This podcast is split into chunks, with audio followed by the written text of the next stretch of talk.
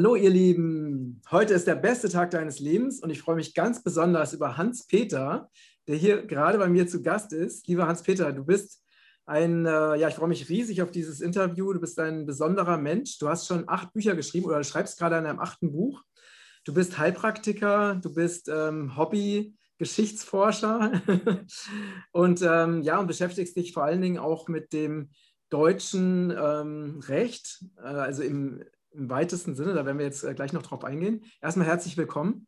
Hallo, Schön, grüß dass dich. du bei Regenbogenkreis bist und dass du die Zeit Gerne. genommen hast. Bin sehr, sehr gespannt. Ich habe dich, wie habe ich dich denn das erste Mal entdeckt? Ich glaube, ich habe dich das erste Mal bei Jo Konrad entdeckt, mit dem ich ja auch schon Interviews gemacht habe. Und dann habe ich gleich, ähm, der sofort, normalerweise macht immer meine Assistentin die Einladung, aber habe ich sie, sie, sogar direkt an dich geschickt, weil ich nicht warten wollte, bis meine Assistentin Zeit dafür hat. Ja, schön. Ähm, ja, heute wollen wir über das Thema ähm, Recht sprechen. Und zwar eine, eine, alternative Sichtweise auf das Recht, wie wir es kennen. Und äh, ja, ich bin sehr, sehr gespannt. Und ähm, magst du uns erstmal so eine, vielleicht dann eine kurze, eine kurze Einführung zu diesem Thema geben, so aus deiner Sicht? Ja, gerne. Also erstmal herzlich willkommen. Vielen Dank für die Einladung, Matthias. Ähm, und zu deinem Satz, ähm, ein besonderer Mensch. Ich glaube, jeder Mensch ist ein besonderer Mensch. Das weißt du aber auch. Wir haben das schon beide richtig gemeint. Ähm, ähm jeder auf seine Weise und jeder ist so gut, wie er ist. Ähm, hoffentlich, ja. Wobei wir leben ja teilweise in dunklen Zeiten es gibt da gewisse Wesen, nenne ich es mal, äh, Entitäten auf diesem Planeten, wovon ich nicht unbedingt ausgehe oder ich nicht weiß, ob die tatsächlich auch beseelt sind bei dem, was hier alles passiert. Das mag mal auf einem ganz anderen Blatt geschrieben sein. Das ist so mein Eindruck, den ich habe. Denn das, was teilweise hier ähm, auf dieser Welt, auf der wir wandeln, passiert, das ist für mich mit logischem Menschenverstand oft nicht mehr erklärbar. Und ich glaube, die ähm, Perfidität der mancher Handlungen übersteigt auch unser Denkvermögen. Das erlebe ich bei mir selbst. Ähm, das kann doch nicht sein, dass die so schlimm sind. Das will einfach nicht in unseren Kopf rein. Ähm, wobei ich glaube, das sind halt, wie gesagt, Entitäten, die ganz anders ticken als wir. Zum Thema, ja, wie kam ich da drauf? Ich, ich bin durch einen ganz äh, dummen Zufall, oder es gibt ja keine Zufälle im Leben, es hätte wahrscheinlich so sollen sein, bin ich auf das Thema gestoßen, dass hier etwas nicht stimmt. Wobei ich von Natur aus ein extrem hinterfragender Mensch bin, das war ich schon als kleiner Junge. Also ähm, bei mir hat es angefangen, im Gesundheitssystem natürlich zu hinterfragen mit meinen ersten Büchern. Und ähm, das hat sich ausgeweitet auf natürlich die Geschichtsforschung, inwieweit da im mittelalterlichen Schreibstuben gefälscht wurde und geht auch weiter bis in das heutige System des sogenannten, ich nenne es mal einfach pauschal römischen Rechts. Und da sind wir gerade beim Thema, weil du hast ja gesagt, ähm, beschreib das mal so ein bisschen. Ich denke, wir würden uns alle als Mensch definieren. So sehen wir uns. Wir sehen uns als beseeltes, sprachbegabtes und fühlendes Wesen. Aber das sehen gewisse andere Menschen nicht so. Drücken wir es mal so aus. Denn jetzt frage ich mal ganz kurz, ähm, was glaubst du denn, Matthias? Hat ein Mensch unendlich Rechte oder hat er eingeschränkte Rechte? Also ich denke, ein Mensch hat äh, von seiner Geburt her, ne, von seinem ursprünglichen Recht her, wie wir so auf die Erde kommen, haben wir uneingeschränkte Rechte, mhm. aber diese Rechte, die wurden uns weggenommen. genau, im Grunde genommen wurden sie uns eigentlich gar nicht weggenommen, Matthias. Ich weiß, worauf du hinaus willst, sondern ähm, wir haben sie weiterhin, nur nicht mehr in dem System, das sie mit uns führen.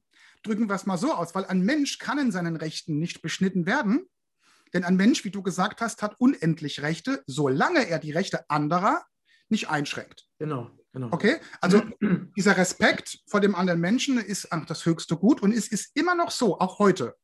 Egal, äh, was kommen sollte. Ob das eine Nadelpflicht sein soll, die kommt, ja, was ich nicht glaube, ja, ich drücke es mal mit Nadelpflicht aus, so gewisse Worte sollten wir nicht benutzen im Call, äh, weil der freie Wille jedes Menschen ist unantastbar. Und das ist tatsächlich so. Immer noch. Jetzt ist es aber so, ein Mensch, der kann einen Eid leisten. Ja, wir beide, wir können einen Eid schwören zusammen, uns die Hand geben oder mit Blut besiegeln, ja, äh, wie auch immer. Das kann eine Person, und da kommen wir auf das Thema jedoch nicht. Jeder Mensch braucht aber eine Person, weil wenn wir sagen, der Mensch hat uneingeschränkte Rechte, dann kann er nämlich nicht am Rechtsleben dieser juristischen Fiktion, die wir haben auf der Welt. Und er kann am Geschäftsleben nicht teilnehmen. weil er uneingeschränkt Rechte hat und keinem Gesetz unterworfen werden kann. Von daher hat man eine Person erfunden. Die Person ist die Version, die Fiktion, die an einen Menschen stipuliert, gebunden wird. Und dadurch wird er rechtsfähig. Das bedeutet, also, dass also jeder Mensch in unserer Welt auch äh, parallel eine Person äh, besitzt, oder? Genau, und zwar gleichen Namens. Und das ist ja dieses Schizophrene. Ja, der heißt genauso wie der andere. Ja, gleichen Namens, Vor- und Zunamens oder Familiennamens. So, das eine ist so, der Mensch ist nicht rechtsfähig im geschäftlichen und im juristischen Sinne des Systems. Das heißt, er ist nicht justiziabel. Dafür gibt es die Person. Die Person wurde erschaffen, die Fiktion, damit er am Geschäftsleben teilnehmen kann, die ist wiederum justiziabel. Was, was, heißt, was heißt justiziabel? Er kann am Rechtsleben nicht teilnehmen oder auch kein Urteil bekommen. Jetzt gucken wir uns den Menschen an. Der Mensch, wie gesagt, ist nicht justiziabel, die Person ja. Die Deliktfähigkeit, also die Bestrafung, die kann man der Person nicht überstülpen, weil es ist ja nur eine Fiktion. Mhm. Oder wollen wir ein Stück Papier ins Gefängnis legen? Mhm. Genau. Das heißt, der Mensch muss es ausbaden mit Leib, Körper und Seele.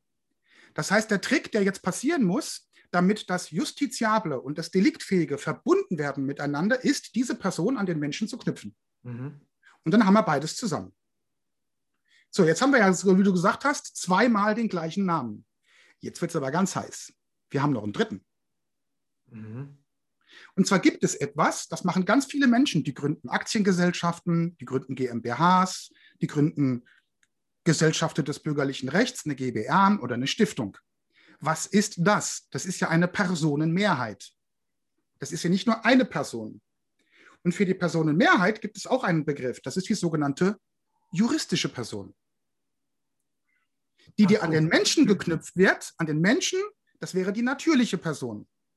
Die natürliche Person ist die an den Leib geknüpfte. Das heißt, die hat oh, Menschenrechte. Nochmal, nochmal kurz zum Verständnis, ne, weil diese Begrifflichkeiten sind ja ganz, ganz wichtig. Diese drei also, brauchen wir, das sind also die Die natürliche Person ist nicht der Mensch. Die natürliche Person ist die Fiktion, die an den Menschen geknüpft wird. Ah, okay. Aber, aber die ist rechtsfähig. Die hat auch Menschenrechte tatsächlich. Die hat auch Eigentumsrechte. Okay? So, aber genau diese natürliche Person, die verweigern sie uns. Weil die hätte ja Rechte. Stattdessen sagen sie, es gibt da doch noch was. Mensch, die juristische Person. Die Personenmehrheit. Jetzt sagen wir doch einfach mal, der Matthias ist eine juristische Person. Und dann frage ich immer, geht das? Und selbst im Gesetzbuch steht drin, im Rechtswörterbuch, dass wenn eine juristische Person an einen Körper geknüpft wird, einer einzelnen, eines einzelnen Menschen, an die Physis, ist sie nicht mehr rechtsfähig. Weil es ist ja keine Mehrheit. Es ist ja nur ein Einzelner. Und damit ist diese juristische Person nicht mehr rechtsfähig im Rechtsverkehr. Das heißt, so enthebeln, aushebeln sie das Ganze und nehmen uns alle Rechte. Das ist dann, wenn die juristische Person an den Menschen geknüpft wird, die rechtlose Variante. Und das ist der Trick, den sie gemacht haben. Sie haben die natürliche Person uns vorenthalten und stipulieren auf uns die juristische Person, an den Menschen geknüpft, die aber dann nicht rechtsfähig ist. Und damit haben wir keine Rechte. Mhm. Das und das Interessante ist, dass. Ja für, für einen Laien hört sich das ja sehr kompliziert an. Nee, noch nicht mal. Es sind drei Begriffe. Das, okay. das, was in den Kopf rein muss, ist nur das eine, dass alle drei gleichen Namens sind. Und das schafft die Verwirrung. Und man fragt sich, ja, wen schreiben die denn jetzt nun an? Ich gebe dir ein Beispiel, wenn Wahlen sind. Ihr könnt ja mal auf euren Wahlzetteln beobachten, wie schreiben sich denn die zur Wahl stehenden Politiker? Nehmen wir mal Max Mustermann als Politiker. Max Mustermann, Max und Mustermann hinten dran stellt die juristische Person dar, aber Mustermann, Max stellt die natürliche Person dar. Mhm. Familienname, Vorname. Und jetzt schauen wir mal, wenn die Politiker auf der Bühne stehen, im Landtag, im Bundestag sitzen, erscheint immer Vorname, Nachname. Nur auf dem Tag der Wahl nur am Tag der Wahl auf dem Wahlzettel erscheint Nachname, Vorname. Echt? Da stellen Sie Ihre rechtsfähige Variante zur Wahl und einen Tag später drehen Sie es wieder rum. Mhm. Die wissen das auch alle. Noch ein interessantes Beispiel, das richtig gut ist. Das ist genial. Pass auf. NSA-Untersuchungsausschuss USA. Unsere Bundeskanzlerin ist darin verwickelt. Und die musste eine Zeugenaussage machen. Naja, wenn sie verwickelt ist und als A.M. eine Aussage trifft, hat sie ein Problem, weil sie würde ja unter Umständen einen Meineid leisten. Oder sie würde die Unwahrheit vor Gericht sagen. Das kann sie natürlich nicht. Jetzt sind die ja so clever, dass die das ganz anders geregelt haben. Und zwar saß sie im Zeugenstand mit ihrer normalen A.M. Jetzt wurde sie in den Zeugenstand gerufen und wurde gefragt, sind Sie Angela Dorothea Kasner? Und dann sagte sie ja. Und dann wurde sie als Kasner befragt. Die weiß natürlich nichts, diese Variante der Person. Und als sie aus dem Zeugenstand raus war, hieß sie wieder A.M. Also diese Verdrehung der Personen, der Fiktionen, also hat sie als Kasner nicht gelogen und als M. musste sie nicht aussagen. Mhm. Wo umgeht man das? Das ist natürlich ganz clever gelöst. Ja, warum macht man sowas? Das ist der Grund dafür. Jetzt versteht man das vielleicht ein bisschen besser. Das heißt, Sie wissen selbst sehr wohl da oben, was hier gespielt wird. Und die Frage wäre jetzt zu stellen, ab wann bin ich denn eine juristische Person? Und jetzt erkläre ich dir mal was, Matthias. Du gehst in einen Turnverein rein. Dieser Turnverein hat eine Satzung, ne? das sind allgemeine Geschäftsbedingungen. Die unterschreibst du ja. Und du bekommst einen Mitgliedsausweis. Der sieht ganz schick aus. So, jetzt turnst du da vier Wochen in dem Verein mit. Und genau das passiert in der Bundesrepublik Deutschland oder in der Bundesrepublik in Deutschland. Mhm, mh. Das heißt, mit der Beantragung des Personalausweises bist du dieser Vereinigung beigetreten. Und damit unterwirfst du dich logischerweise freiwillig ihrer Satzung. So simpel ist das. Und das ist das Problem. Das heißt, wir haben ja im Grunde genommen freiwillig zugestimmt. Wir haben unsere Rechte als Mensch abgegeben und haben unterzeichnet, dass wir in Zukunft als juristische Person gehandelt werden. Das heißt, wir haben zugestimmt. Das ist die eigentliche Problematik. Jetzt gibt es nämlich ganz viele, die sagen in dem System, oh, das ist doch alles nicht richtig hier und die Gesetze sind nicht gültig und das ist nicht gültig und das ist nicht gültig und das Grundgesetz gibt es schon mal sowieso nicht mehr. Das ist ein eigenes Thema. Ja, das Grundgesetz, ob das noch gültig oder geltend ist. So, und dann sage ich jetzt, pass mal auf. Jetzt gehst du vier Wochen in Urlaub, fliegst auf die Malediven, du kommst zurück, gehst wieder in die Turnhalle rein und huch, die tanzen ja alle nackt. Äh, die turnen ja nackt. Und du sagst, Matthias, also Leute, das geht mir jetzt aber wirklich zu weit. So, was hast du jetzt für Möglichkeiten, Matthias? Du kannst dich beschweren, bei wem du willst. Beim ersten Vorsitzenden, beim Kassenwart, bei wem auch immer. Du kannst dich beschweren, so oft wie du willst. Aber du hast zwei Möglichkeiten. Die Satzung ist geändert worden. Und wenn du innerhalb von 14 Tagen nicht widersprichst, und machst die Widerrufsbelehrung zurück oder sprichst einen Widerruf aus, hast du sie automatisch akzeptiert. Mhm. Das ist genauso, wenn zum Beispiel vom Amtsgericht ein gelber Brief kommt. Gott behüte uns. Wenn du innerhalb von 14 Tagen nicht widersprichst, hast du automatisch eine Einlassung gemacht, weil Stillschweigen heißt Zustimmung. Mhm. Deswegen ist es immer ein Fehler, im Rechtsverkehr gar nichts zu tun. Mhm. Weil dann werden die Konsequenzen meist, und das können viele am eigenen Leib erleben oder haben es schon erlebt, auch von erzählen. Mhm. mhm. Jetzt bist du also in dem Verein drin, die tanzen da oder touren alle nackt rum und du sagst, du findest es blöd. Ja, aber du hast die Satzung unterschrieben, Matthias. Und das ist das Problem. Ob das jetzt ethisch vertretbar ist, ob das völkerrechtlich in Ordnung ist, ob das anstößig ist, ob das moralisch vertretbar ist oder nicht, spielt überhaupt keine Rolle. Die 50, die da drin stehen, die finden das toll. Und du als 51. findest das richtig doof. Da bleiben nur noch zwei Möglichkeiten: mitmachen oder rausgehen. Und das ist der entscheidende Punkt. Es ist eine Einlassung gemacht worden. Das heißt, du hast dich auf das System eingelassen. Wie ist das denn? Ähm, ich habe ja zum Beispiel keinen Personalausweis, äh, weil ich mich, äh, ich wollte ja niemals einen haben, deswegen habe ich auch keinen. Hast du nie beantragt? Bitte? Hast du ihn noch nie beantragt gehabt, auch mit 16 Jahren nicht? Nee, ich hatte ihn früher mal, aber ich habe äh, ich hab ihn seit langer Zeit nicht mehr. Ne?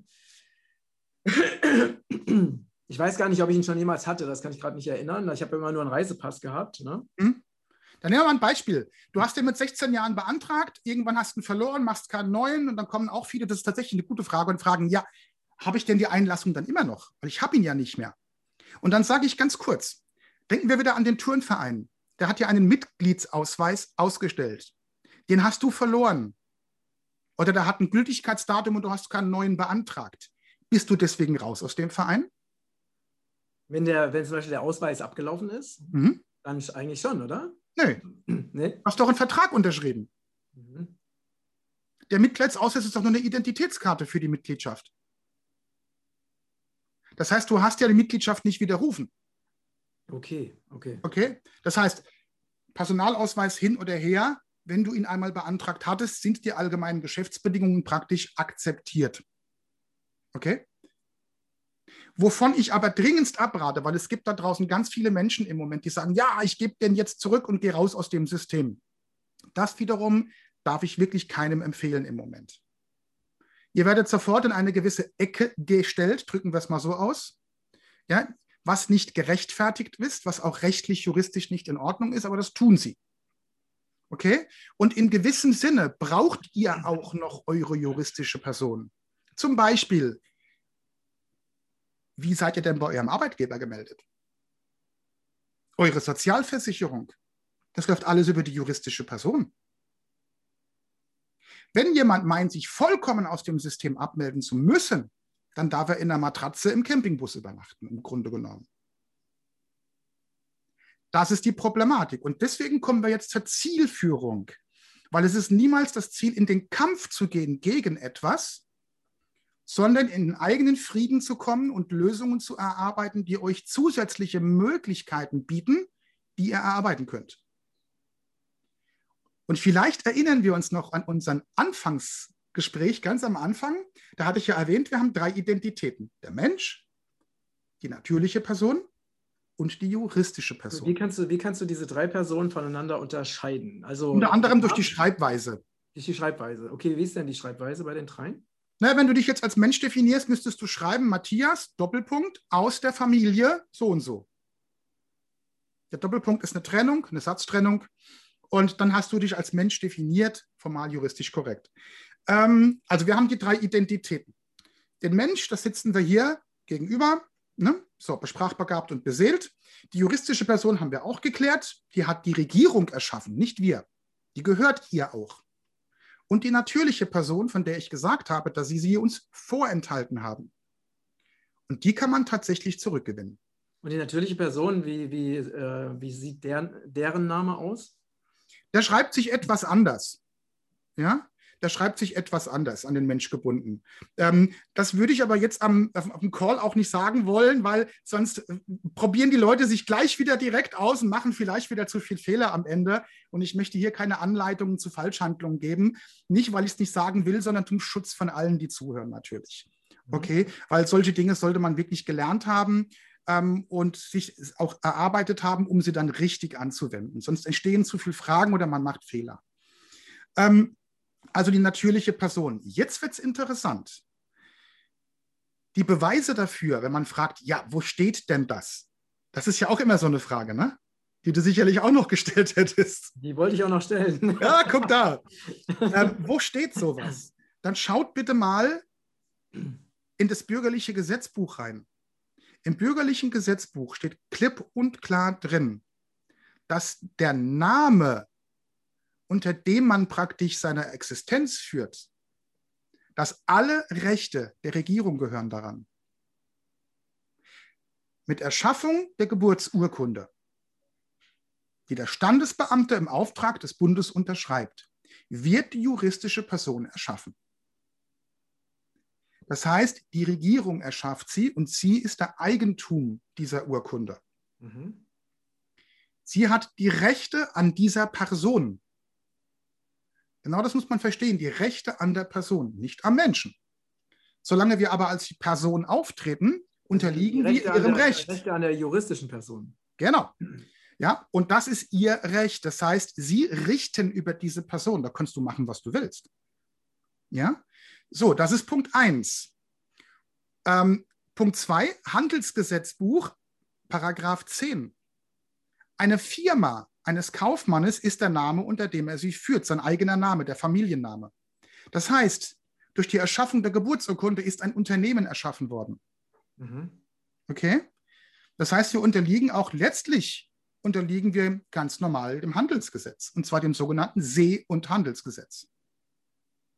Das stammt im Ursprung aus dem 11. Jahrhundert, so alt ist es schon, und wurde von Eleonore von Aquitanien ins Leben gerufen und wurde später halt natürlich dann viel komplexer. Ursprünglich vielleicht gar keine schlechte Idee, weil eine Person zu erschaffen ist nichts Schlechtes. Wir wollen ja am Rechtsleben teilnehmen. Man darf es ja nicht als schlecht abtun. Aber sie haben halt das Ganze perfiditiert. Sie haben es zur Ausbeutung genutzt. Man kann eine Person aber auch zum Vorteil nutzen. Das heißt, eine Person ist per se nicht was Schlechtes. Zudem ist interessant ist, wo kommt denn der Begriff Person her? Weil in solchen Kreisen, es ist interessant, wenn wir uns jetzt die Wurzelsprache angucken, die Root Language und die altskandinavischen Sprachen, dann ist es tatsächlich so, dass Par der Allvater ist und der Vater. Und Sohn ist es wie heute noch im finnischen, schwedischen, ne? Sveningssohn, der Sohn vom Svening oder Johanns Sohn, der Sohn vom Johann ist Sohn. Das heißt, die Person ist der Sohn des Allvaters, mhm. der Sohn des Vaters. Das ist eigentlich eine sehr schöne Begrifflichkeit, die tatsächlich auch erklärt, was es bedeutet. Die zwei Silben zusammengesetzt. Also Person ist per se nichts Schlechtes, wenn es nicht unbedingt zu unserem Nachteil ausgenutzt werden würde in der heutigen Zeit. Und das ist die eigentliche Problematik, die wir haben. Also wir haben es im Handelsgesetzbuch stehen, wir haben es im bürgerlichen Gesetzbuch stehen. Und dann wird es interessant. Es gab 1850 die preußische Verfassung in der ersten Version. Und dort stand oder steht immer noch drin, dass der bürgerliche Tod ausgeschlossen ist und das Privateigentum nicht eingezogen werden darf. Mhm. Das ist ein ganz interessanter Fakt, auf die sich viele heute noch rückbesinnen. Das ist eine ganz spannende Geschichte. Da kommen wir vielleicht noch zu, was das genau bedeutet. Das heißt, die Deutschen hatten tatsächlich schon mal ein wesentlich mehr Rechte. Weil die Frage wäre ja zu stellen, wer ist denn verantwortlich für dieses ganze Konzept? Wer hat denn diese Treuhandkonstrukte erfunden? Was glaubst du, wer es ist? Naja, ich vermute, dass es irgendwelche irgendwelche Familien im Hintergrund sind, ne? irgendwelche reichen, äh, reichen Dynastien. Mhm. Also sowas wie, was weiß ich, äh, Papst, Vatikan, keine Ahnung. Ne? Ah, da haben wir es doch schon, genau. du erinnerst dich doch vielleicht noch an den Spruch, wenn ein König gekrönt wurde, hieß es immer von Gottes Gnaden. Das heißt, der Vatikan steht immer oben drüber. Du kannst heute noch nach Karlsruhe fahren zum Bundesgerichtshof. Und dann wirfst du mal einen Blick nach oben auf das Dach und da oben sind die Vatikanischen Reichsinsignien. Mhm. Die stehen oben drüber. Das ist rein symbolischer Natur. Das heißt, der Vatikan hat über verschiedene Bullen im Grunde genommen die Weltherrschaft an sich gerissen, könnte man sagen.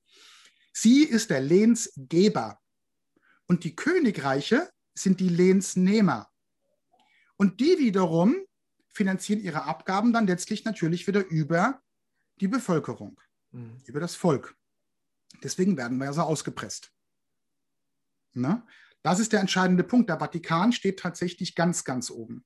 Wir das wissen natürlich. Immer, das ist ja, immer noch so, auch wenn. Das ist die gute sagen, Frage, das wissen wir gerade nicht. Ne? Inwieweit ist der Vatikan tatsächlich aktuell entmachtet? Es kursieren da ja ganz viele verschiedene Berichte. Aber ich habe aktuell noch keine Belege gesehen. Ich kann es nicht 100% versichern, kann sagen, ja, so ist es oder nee, ist nicht ganz korrekt. Wahrscheinlich liegt die Wahrheit wie oftmals immer mittendrin. Wir werden es noch erfahren, wahrscheinlich die Zeit wird es bringen. Okay, also jetzt nochmal noch mal zurück zu, der, zu dieser Ursprungssache, die du, die du erzählt hast. Also wir haben den Menschen, dann haben wir die natürliche Person ne? und mhm. wir haben die juristische Person. Und mhm. alle drei haben den gleichen Namen. Oder? Genau. Genau. Und ähm, genau, und die juristische Person nimmt praktisch an dem Geschäftsleben in diesem System teil. Und was macht jetzt die natürliche Person? Die kann auch am Rechtsleben teilnehmen. Nun, die existiert ja nicht, weil die hat man uns ja verweigert. Also das heißt, wir, wir, wir haben so, also ein normaler Mensch in diesem System, der besitzt der eine natürliche Person oder nicht? Nein. Sie gab es aber früher noch im Preußischen Reich und vorher. Das hat man daran gesehen, dass die Urkunden in Sperrschrift geschrieben wurden. Mhm. Dort war die natürliche Person mit Geburt gegeben. Wir hatten also tatsächlich wesentlich mehr Rechte als heute. Wesentlich mehr. Das hat sich aber mit der Machtergreifung 1933 geändert. Mhm. Zudem man dazu sagen muss, Thema Vatikan, die Deutschen haben sich was erlaubt, was sich noch kein Volk der Welt vor ihnen erlaubt hat. Denn sie haben gesagt, lieber Vatikan, du Lehnsgeber, ich Lehnsnehmer, ab jetzt nicht mehr. Friedrich I. hat 1701 beschlossen, sich selbst zum König zu krönen, ohne Gottesgnaden. Mhm. Da hat er im Grunde genommen den Mittelfinger dem Vatikan gezeigt. Mhm. Klipp und klar und hat gesagt, passt auf, Freunde, Vatikan, euch gehört nicht mal der deutsche Grund und Boden ab. Jetzt gehört es wieder unserem eigenen deutschen Volk. Mhm. Das ist ein ganz interessanter historischer Fakt, der, wie gesagt, ähm, ganz, ganz spannend ist und ganz, ganz große Tragweite auch heute noch hat. Und tatsächlich ging das ganze Spiel bis 1933.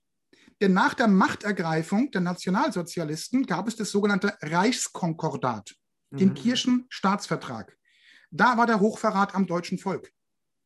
Man hat uns wieder in die Knechtschaft des Vatikans gebracht. Ach so, das heißt, äh, Hitler hat mit, mit dem Vatikan zusammengearbeitet? Ja, so sieht's aus. Okay. Ich möchte es noch mehr auf die Spitze treiben. Äh, wir hatten ja auch mal einen Papst gestellt, den Herrn Ratzinger, falls du dich erinnerst. Der letzte, glaube ich, war es, der Josef Ratzinger, der Papst Benedikt XVI. Mhm. Und ähm, der ähm, hat als junger Mann, war der unter Ausbildung eines berühmten Theologen. Und sein Ausbilder hieß, glaube ich, Michael oder Matthias Michael Schmaus, müsste es gewesen sein. Und Michael Schmaus äußerte als einer der bekanntesten Theologen Deutschlands zu seiner Zeit, er sagte, der Nationalsozialismus war die beste Idee, die der Vatikan jemals hatte. Oh, krass.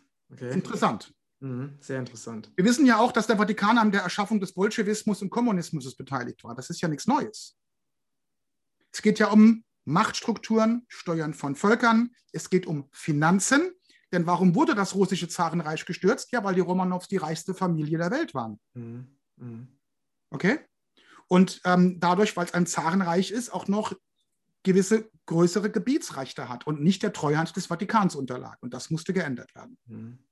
Ja, mit Zuhilfenahme gewisser Familien und dem Vatikan natürlich. Mhm. Also Bankerkreisen drücken wir es so aus. Okay. Ja, gut, das ist auf jeden Fall schon mal eine sehr, sehr spannende äh, Einführung zu dem Thema und ganz viel Hintergrundwissen. Und ne, ich denke, dass es auch vielen Zuschauern und Zuhörern ähm, so geht, dass erstmal, weil wir haben ja natürlich alle äh, sind ja auf eine ganz bestimmte Art und Weise geprägt. Also auch dadurch, dass wir bestimmte Informationen, ne, allein dadurch, dass wir in der Schule waren, dass, wir, dass man Mainstream-Medien konsumiert und so weiter, ja, ja. hat man ja ein gewisses Weltbild ne, und äh, gewisse Dinge, die man einfach als, als wahr und als gegeben annimmt. Und wenn jetzt so bestimmte Informationen von dir kommen, ne, dann wird wahrscheinlich bei vielen erstmal so dieses was erzählt der denn da eigentlich? Äh, Habe ich ja noch nie gehört. Irgendwie, wie passt das denn in das bisherige Weltbild überhaupt rein? Ne? Und da gibt es mhm. natürlich diejenigen, die offen dafür sind, also die wissbegierig sind, und andere, die sagen, ähm, nee, das ist, ich will mein Weltbild so behalten, wie es ist, und deswegen äh, ist mir, da, möchte ich mich damit nicht weiter beschäftigen, oder das ist Quatsch. Ne? Das ist ja so die, die Haltung, die wir in der Regel oder die, die dir wahrscheinlich auch immer wieder begegnet. Ähm, es eben diejenigen gibt, die einfach für dieses Neue offen sind und die sagen, ey, ist ja interessant, und andere, die sagen, das ist Quatsch, oder? Wie, wie erlebst du das? Ja, äh, beides. Wobei ich dazu sagen muss, dass gerade jetzt in der momentanen Zeit äh, viele Menschen spüren generell, dass hier was nicht stimmt. Die haben dieses Bauchgefühl, sie haben diese Intuition und auf die hören sie auch. Mhm. Und ähm, ich glaube, auch diejenigen, die es nicht wollen, ähm, ob man es als Ignoranz bezeichnet oder also auch was auch immer oder als Ausblenden oder weitermachen wie bisher oder Scheuklappen, egal wie man das nennen will. Ähm, bei manchen ist es einfach so, aber ich bin überzeugt, dennoch bei den meisten ist es so, dass sie innerlich ein ungutes Gefühl haben und wissen trotzdem, da stimmt was nicht. Und im Moment erleben wir eine Phase, wo ich sagen muss, unfassbar viele Menschen, unfassbar, werden jetzt langsam wach und begreifen, was hier passiert. Ja. Richtig. Wenn man es auf energetischer Ebene bezeichnet, möchte ich sagen, ja, wir wissen, die Schumann-Frequenz hat sich massiv angehoben. Wir haben momentan mehr seismische Beben und Vulkanausbrüche als in den letzten Jahrzehnten zusammen. Die Erde bereitet sich auf irgendetwas scheinbar vor, weil das Gleichgewicht der Dinge muss wiederhergestellt werden, in welcher Form auch immer. Und wenn wir das nicht tun, macht es die Natur. Und bei diesem Energieanhebungsprozess gibt es gewisse Menschen, die, wenn die auf einem unteren Energielevel bleiben, da nicht mitkommen. Das ist ganz klar. Mhm. Andere passen sich an öffnen ihren Horizont und sagen einfach, okay, Jetzt nehme ich einfach mal auf, was so auf mich zukommt und ich darf es auch gerne hinterfragen. Ihr dürft auch gerne meine Aussagen hinterfragen, aber prüft sie. Mhm. Lehnt sie nicht ab, prüft sie. Und das ist enorm wichtig. Ich habe alles, was ich sage, lange, lange, lange geprüft. Mhm. Okay? Und äh, ist es alles in den Gesetzen verankert. Und die Erfolge, die ich mit dem mache, was ich tue, die geben mir auch recht. Ja, spannend, spannend, spannend. Also wir werden auf jeden Fall dazu noch ein Interview machen, nämlich äh, ne, also welche Lösungsmöglichkeiten es gibt, um aus diesem Konstrukt oder diesem, ja, einem System, was uns auch per Gesetz eben wirklich unsere, unsere Rechte nimmt, wie wir aus diesem System rauskommen können. Mhm. Da hast du ja ähm, sehr spannende Konzepte erarbeitet. Und genau, also da freue ich mich schon drauf. Da genau, wenn ihr da jetzt wenn ihr da mehr Infos haben wollt, freiheitdurchwahrheit.de, da sind alle Informationen drauf. Ich mache auch viele Blogbeiträge und habe auch einen YouTube-Kanal. Es sei vielleicht noch, fällt mir gerade so ein, zwei Dinge gesagt, ähm, einfach so mal so, um so Fakten mal zu präsentieren. Ähm, Fakt 1. Ich habe ein Schreiben vom Bundespräsidialamt unter Joachim Gauck. Und da wurde die Frage gestellt, ob die Hager Landkriegsordnung und die Genfer Konvention weiterhin Gültigkeit in Deutschland besitzen? Und die Antwort war ja. Die Genfer Konvention und die Hager Landkriegsordnung finden volle Gültigkeit in Deutschland. Unterschrieben vom Bundespräsidialamt. Was heißt das? In welchen Gebieten gilt denn die Hager Landkriegsordnung und Genfer Konvention? Ja, in Kriegsgebieten, in besatzten Gebieten. Noch heute ist Deutschland oder Deutschland nicht, in Germany, immer noch bei der UN als Feindstaat in der Feindstaatenklausel drin.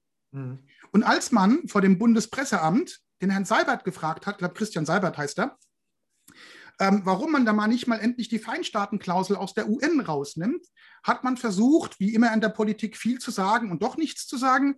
Aber im letzten Satz kam dann doch die Katze aus dem Sack, nämlich und außerdem wäre die UN obsolet.